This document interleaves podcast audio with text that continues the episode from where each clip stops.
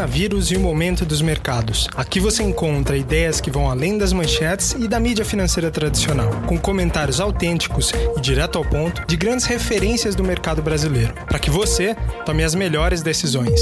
Fala investidor e investidora, hoje dia 17 de abril de 2020. Quem está falando aqui é o Felipe Paleta e a gente está aqui para fechar a semana discutindo tudo o que aconteceu não só no pregão de hoje, tudo o que aconteceu ao longo dessa semana. A gente já discutiu aqui na segunda-feira, na quarta-feira e hoje eu venho aqui para fazer um fechamento, discutir com vocês tudo o que aconteceu ao longo dessa semana, que não deixou por baixo das outras semanas, uma semana bastante movimentada.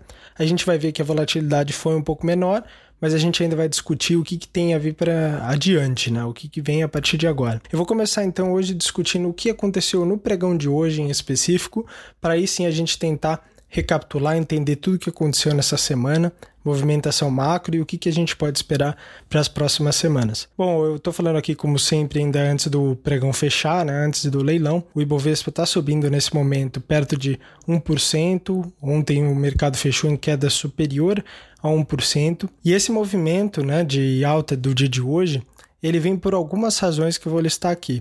Primeiro, eu tinha falado já na quarta-feira que a gente veria ontem dados importantes, né, muito importantes, vindo da China, que mostraria né, a sinalização de como a economia chinesa reagiu né, ao impacto mais duro da crise. A gente vale lembrar aqui que a China foi a primeira impactada, foi onde surgiu toda essa crise do coronavírus, né, se espalhou aí para a Europa e atingiu agora o, o mundo ocidental aqui, as Américas, mais recentemente. E lá a gente consegue então ter as primeiras percepções de quais foram os impactos mais abruptos né, dessa crise recente. Então o que a gente viu ontem foi a China registrando primeira queda desde quebrando aí o padrão de altas desde 1992, uma queda do PIB da ordem de 6.8%. Discute-se que a expectativa do mercado era próxima de 6%, portanto veio um pouco acima uh, da expectativa do mercado, e por mais que isso pude, pudesse exercer impactos e com certeza poderia impactar no pregão de hoje, a gente também viu notícias na virada da noite que trouxeram, apaziguaram esse efeito e também justificam porque as bolsas aqui, a bolsa lá fora, nos Estados Unidos nesse momento, o S&P está subindo perto de 2%.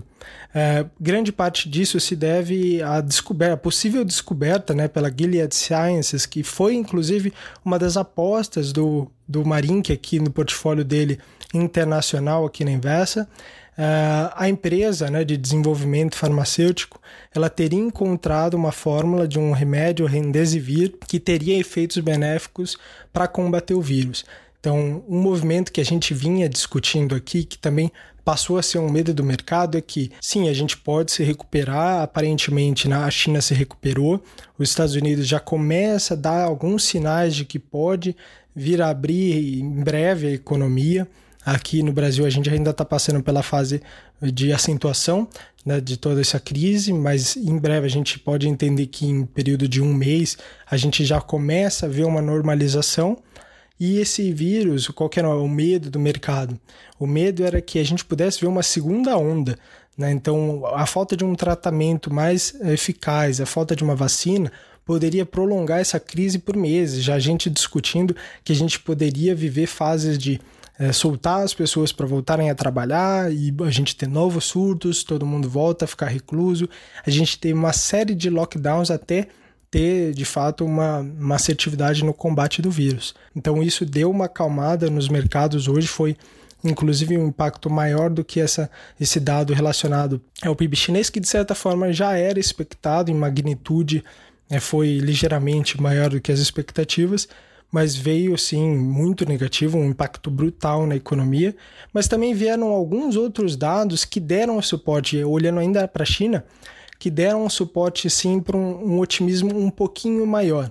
Né? Se a gente olhar, por exemplo, os dados de desemprego na China, a China que tinha, tinha apresentado no final de 2019 um dado de 3,5% de taxa de desemprego, esse dado ele tinha subido ao longo do mês de fevereiro para 6,2%. Só que junto a esse dado do PIB fechado, a gente teve o registro de que o desemprego ele caiu para perto de 5,9%.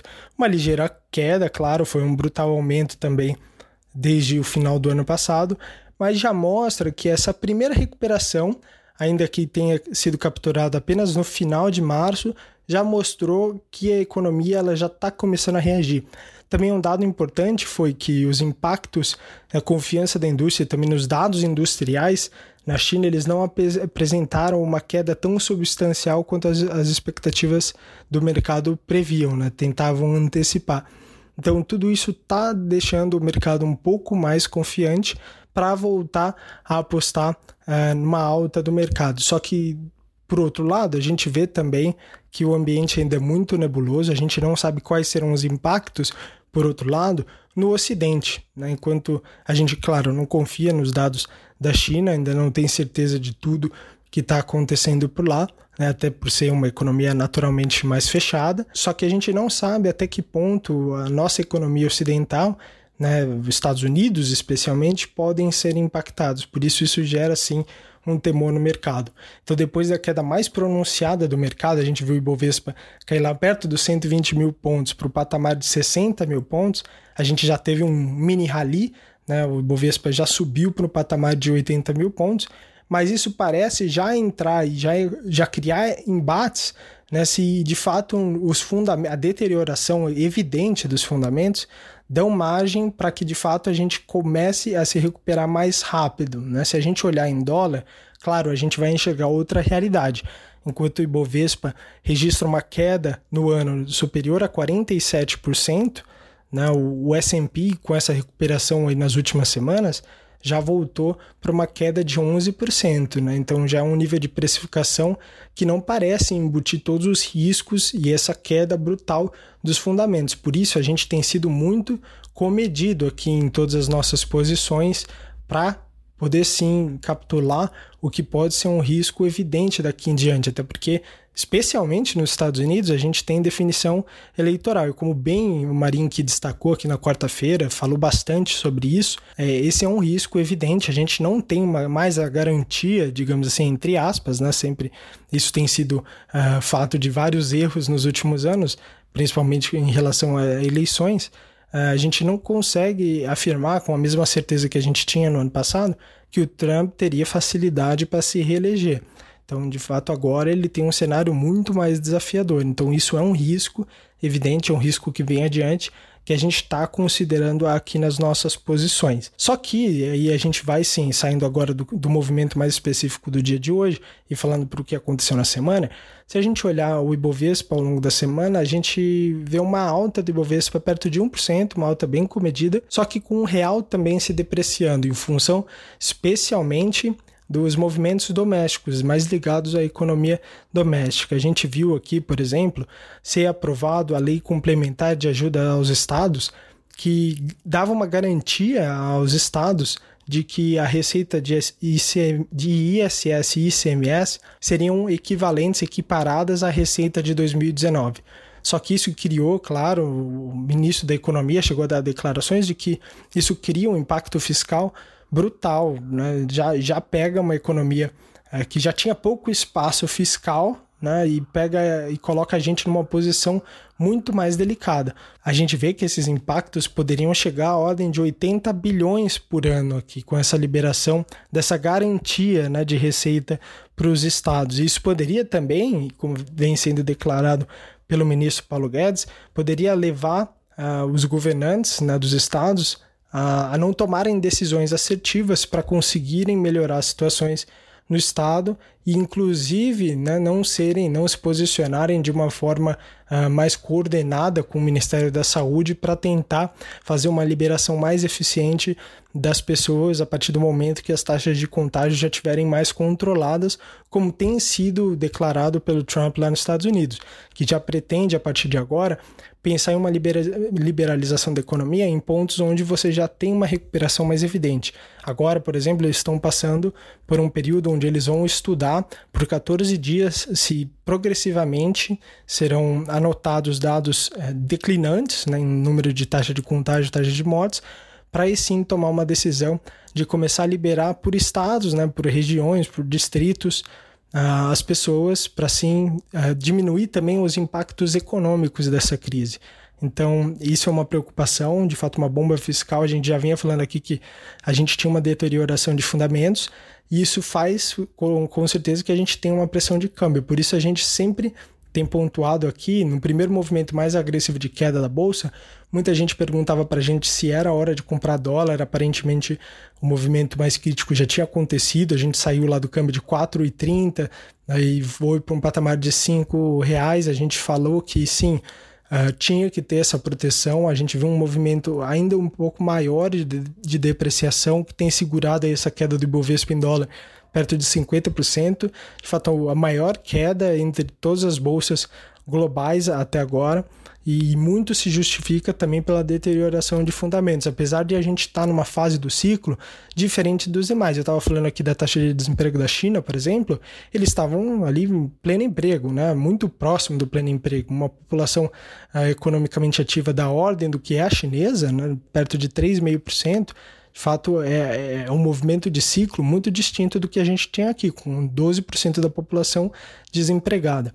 Então, isso pode fazer, claro, que a gente se recupere melhor, mas isso vai depender muito da nossa situação fiscal. Por isso que essa liberalização fiscal da economia nesse primeiro momento vai ter que acontecer. A gente precisa dar suporte para que as empresas e as pessoas sobrevivam a esse movimento crítico. Mas pensando num, num horizonte mais longo, a gente precisa ter sim uma disciplina para dar sustentabilidade e crescimento para que essa taxa de desemprego hoje ela comece a cair a partir de 2021, 2022 e, e, assim por diante. Outro fato importante que a gente viu na semana foram as primeiras divulgações. Eu falei aqui nos outros comentários que já começaram os bancos, especialmente nos Estados Unidos, divulgarem os seus balanços.